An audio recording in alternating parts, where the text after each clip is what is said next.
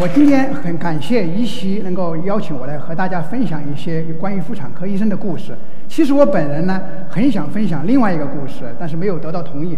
我很想分享一个从三峡到北京，我从一个三峡的地区的土家族的放牛娃，现在成长成为一个北京协和医院的妇科肿瘤的主任医师和博士研究生导师。在别人看来也许不够成功，但是我觉得。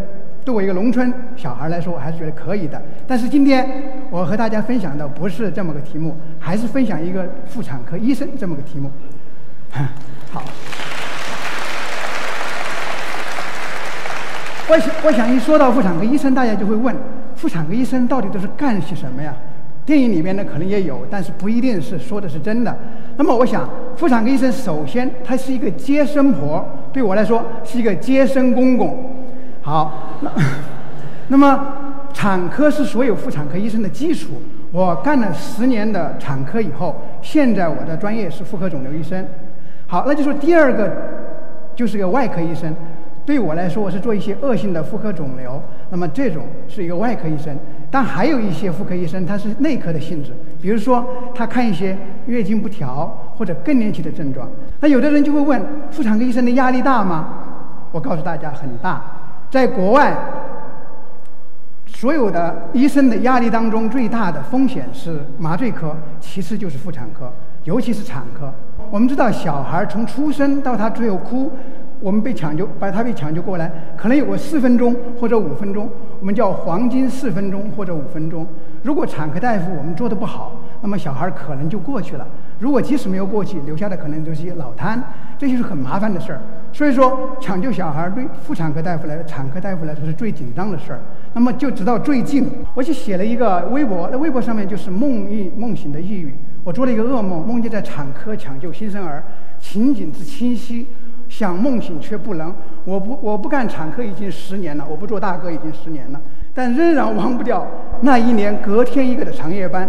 多次惊险的抢救，一个小孩的出生，后面等着的是几家人，而我是现场最高的负责者，这就是产科医生的责任。好，大家可能还会问一个问题：男妇产科大夫有问题吗？就是说，你，这是一个很很要很大家很问到的一个问题。男妇产科大夫多吗？真的不多。整个北整个中国的男妇产科大夫大概没有搞导弹的多，可能不足一万人，啊，真的是万花丛中一点绿呀。那还有一个问题，或者有些有趣的人，或者说无聊的人，我还是认为是有趣的人，就会问我说：“你作为男的妇产科大夫，你整天面对的是女性的最隐秘的部位、最隐私的事儿，你对于女性还有兴趣吗？”这是一个很尖锐的问题。我曾经在不同的场合答过很多次。我说，其实我不知道其他男大夫怎么样，我本人还是很正常的。我觉得这个的正常和不正常和职业没有关系。那你说那些整天在银行数钱的人，他对钱就没有兴趣了吗？是吧？不一样。那整天看口腔科的大夫，他以后就不接吻了吗？也不这样。为什么我会当妇产科大夫？那么这个是一个比较沉重的话题。那么，因为那是因为是我的母亲，我母亲的原因。那么，在我十二岁的那年，我在读初中的时候，呃，我妈妈去世了。去世的时候两个月，家人才告诉我，我当时是非常的痛苦，我哭，哭到后头就哭不出声了。哎，我就说我要当医生，我要当一个像大医院那些当时的大医院，就重庆的大医院，什么病都能治好的医生。那么，这就是我当年少年时的一个梦想。好，后头之后我也成，我也成功了，我考入了华西医科大学。后头经历了很多的痛苦和磨难，因为我妈妈去世之后，家里面就变穷了。那么我可以一句话，经历过众多磨难，但总归挺了下来。那么这一段本身可能才是一个讲演。不管怎么样，后头我就来到了协和医院。那为什么我会来到协和医院？那是因为一九八二年我妈妈去世了，让我成为了想作为医生。那么我上大学之后。知道我妈妈死于妇科肿瘤，所以我就想当一个妇科医生。一九八二年我妈妈去世，同年在北京也有个另外一个伟大的女性也去世了，那么是林巧稚大夫。我们知道，这就是人民医学家林巧稚大夫，他一手创建了北京协和医院的妇产科，是现代妇产科学的创始人。所以说我那个时候从上大学起，我就非常希望到北京协和医院来我们知道北京协和医院从1921年建院开始到最近四年，一直是在全国排名第一的医院。但是，真正到协和医院来也不是那么容易，还是有曲折。因为我当时毕业的时候，我报的志愿我不是报的妇产科，原因在于哪？原因在于我的一个同事，我当然很想报妇产科，但是我的一个同学说说谭姐你不要报妇产科了。我说为什么？你报了妇产科之后，将来连媳妇儿都找不着。这这是一个很严重的问题啊，是吧？我当时就非常严重，我想我我就不报吧，那我就报了内科。但是内科呢，意外的落选，我又想到还是想去妇产科，我就写了一封当时的自荐书。可以看到，当时我们没有打印机，我们都是一些这样的手写的东西。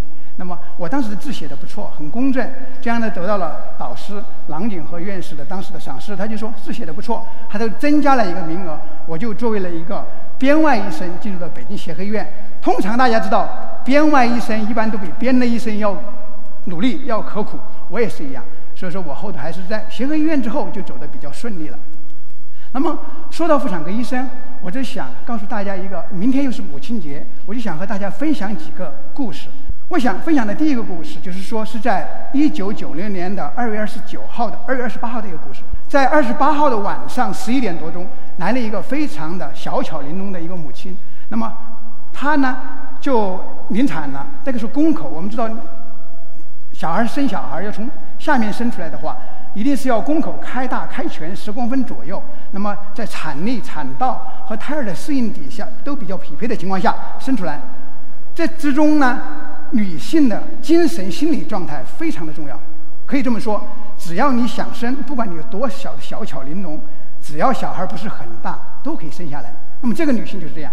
她到十一点多钟的时候，她就告诉我，她说：“她说谭大夫，明天是二十九号，我不希望我的小孩二十九号出生。”我说：“为什么？”他说：“因为如果他是二十九号出生，他每四年才能过一个生日，另外三年就过不了生日。你想想，一个小孩四年过一次生日，那那那多难受的一件事啊！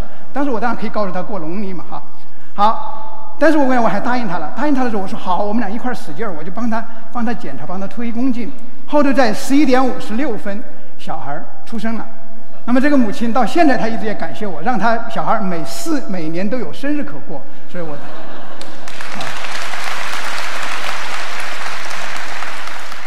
第二个故事大概也是在也是在九几年的事儿，九几年的事儿。那么是一个什么病人呢？是一个得了宫外孕的女人。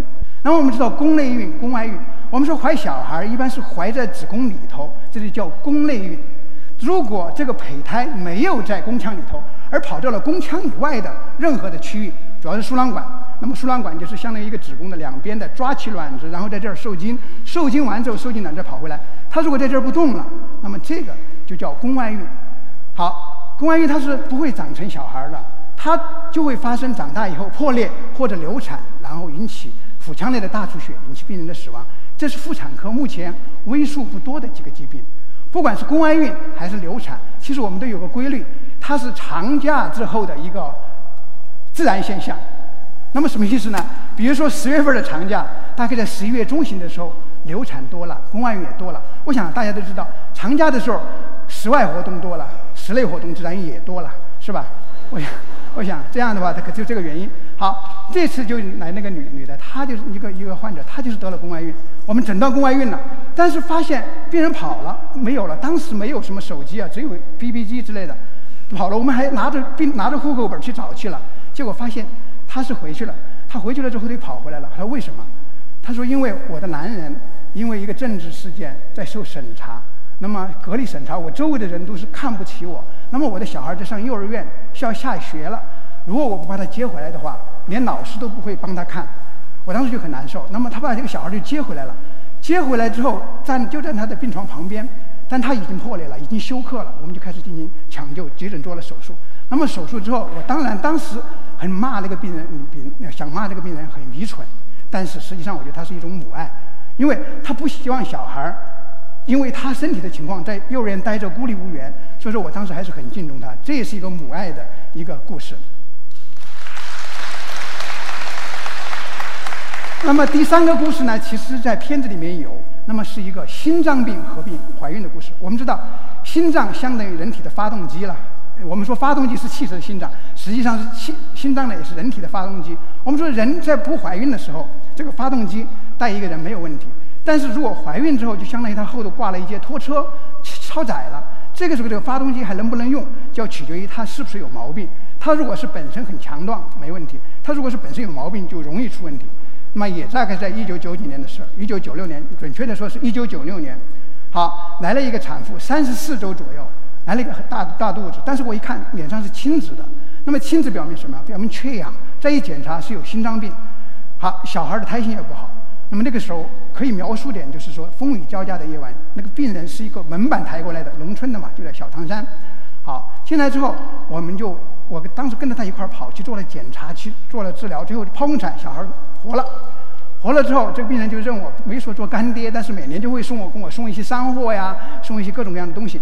前两天我随北京电视台的记者去看望他，小孩已经长到一米九一了，是我仰视的对象。但是我很高兴，尽管我要仰视他，但是我还是我还是很高兴。那么我帮这个女人圆了她当母亲的梦。这个女人和她的男人是青梅竹马。早就知道有心脏病，但是这个女的就认为我不跟他生一瓜半枣，我是对不起她，所以她一直瞒着医生，共同作案，然后就怀上孕了，然后就瞒着医生，后头就生下来了。所以这尽管是一些从医学上有些愚昧，但是从人性上，它的确是一些我们不得不尊重的东西。那么第四个故事，应该说第四个故事是比较沉重。那么这个故事呢，是去年十月份的事儿。十月十号来了一个病人，肚子很大了，已经肿得很大。他是一个直肠癌术后的病人，复发了。复发以后呢，从医学上讲，这种病人做还是不做？从医学的这种冷冰冰的数字来看，没有任何意义。做了之后也不会延长，也不会改变他的结局。但是我们在交流当中，我就知道他有一个十岁多的一个小孩儿，他就跟我说啊，他说谭大夫，他说其实我离开世界根本就没有什么，对我来说，我早就已经经历过了。但是我现在唯一觉得难受的是。我怎么样的跟我那个小孩儿好小孩儿好好跟他说一声再见？我当时觉得我还是很感触了我，因为我也是十二岁的时候，我母亲去世了，所以说我就跟他说：“我说好，我冒着风险，冒着很多的风险，我们俩拼一把。”于是我就跟他做了手术，手术台很很困难，手术很困难，肿瘤没有能够切掉，不是说想象的那个切切不掉，但是我缓解了他的症状，让他回去之后舒服了一一两个月。这两个月，他和小孩好好的交代了一些后头的事情。在今年的一月十六号，病人去世了。他的弟弟告诉我，走的时候很安详。他感谢我，让他的侄儿和他妈妈多待了九十多天。谢谢大家。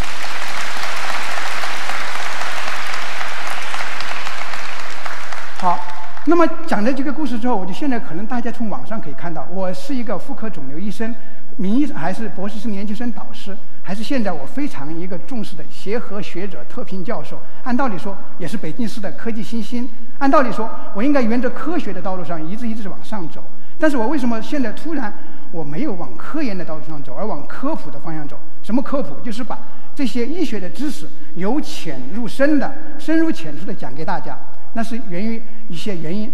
首先就是去年二零一二年，我被协和医院派到了哈佛大学去进修。那么我是参观参观手术。参观完手术那一天的下午，我就躺在哈佛医学院的这个大前的大草坪，非常舒服。我这儿躺，躺在那儿之后，我就在想啊，我的妈妈到底属于什么病呢？尽管当时说属于妇科疾病，后头又属于属于妇科肿瘤，它到底是什么妇科肿瘤？妇科肿瘤从外阴癌、阴道癌、子宫癌、卵巢癌太多了。那么我通过一个妇科肿瘤专家的视角，各个中进行排除，最后我觉得是子宫内膜癌。那么子宫内膜癌是一种什么病？它就主要是一种中老年妇女的疾病，它的主要表现就是阴道的一个不规则出血，也就是月经紊乱。那么如果是在现在这个年代，如果是有现在这个知识水平，我妈妈当年是不应该去世的。所以说我当时就很感伤，我觉得应该大家早期发现疾病，疾病到了晚期，任何大夫华佗扁鹊他也回天乏术，早期的时候就很好。第二个就是哈佛大学他们的。教育搞得很好，教育搞得非常好。他们的病人和医生之间要见三十分钟，而中国是三分钟，那是国情没有办法。那么三十分钟，三十分钟讲完之后，他会给病人一个传单，就说你如果要详细了解什么东西，那么我们就你看我什么什么文章，什么什么网站。哎，我回来说，我说中国的医生也可以这样啊，我也希望这样。所以说回来之后就开始进行了一些科普工作，把这些深奥的医学知识通过我的语言来介绍给一些广大的普通的朋友。好，我在自己的个人网站上发表了五十多篇科普文章，在人民日报发表了十二篇的科普，在江苏卫视还有在湖北卫视做了六期节目。然后呢，最近还和我的同事主编了一本《协和名医谈妇科肿瘤》。那么大家一看《协和名医谈妇科肿瘤》，对我就肯定不耻啊！你什么名医啊，这么小？但是我可以告诉大家，这个名医是名医们的观点，只是经过我之口而说出来而已。所以说，他应该还是叫《协和名医谈妇科肿瘤》。我就希望大家看这个书之后，关注妇科肿瘤，就可以避开妇科肿瘤。因为大家都一般很忌讳，一看妇科肿瘤我不看，我不读，你就送我我也不看。所以说，正是基于这个原因，我现在呢又写了一本这个叫一百一十二的章回体的医学科普，叫《子宫漫谈》。我就想把这个以子宫女性的子宫为中心，来全面的阐述女性的一些健康问题。那么第一回合，比如说含而不入正中堂；第二回我说激情迸发应两相。为什么叫激情迸发？我解释一下，就是说如果呀，我们说从生殖学的角度，精子和卵子它的相遇是在输卵管的一个比较宽大的地方，这个宽大地方叫壶壶部。宽大地方叫壶壶部。其实为什么要宽大？我觉得上天它的安排是非常巧妙的。你说这男女激情相遇的时候，是这个五星级的大床上舒服呢，还是在学生的单人床上舒服？是吧？我想这个宽大的地方就是一个壶壶部。那么从生殖学的角度，那么精子和卵子相遇才是最终的一个目的，而男女之间床上的那些事儿，其实一个前戏而已，多大点事儿是吧？我们就。其实我做了二十多年的妇产科大夫，我回头发现我很愿意为女性服务。为什么？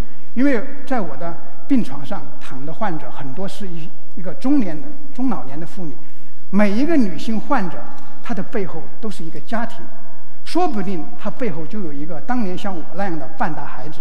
我希望能使母亲留住小孩，能使小孩多见到妈妈。那么这也是我在。母亲节明天的来临前夕，和大家分享的一些我的一些从医的故事。好，最后祝母亲节快乐！祝大家代我向各位的母亲祝母亲节快乐！谢谢大家。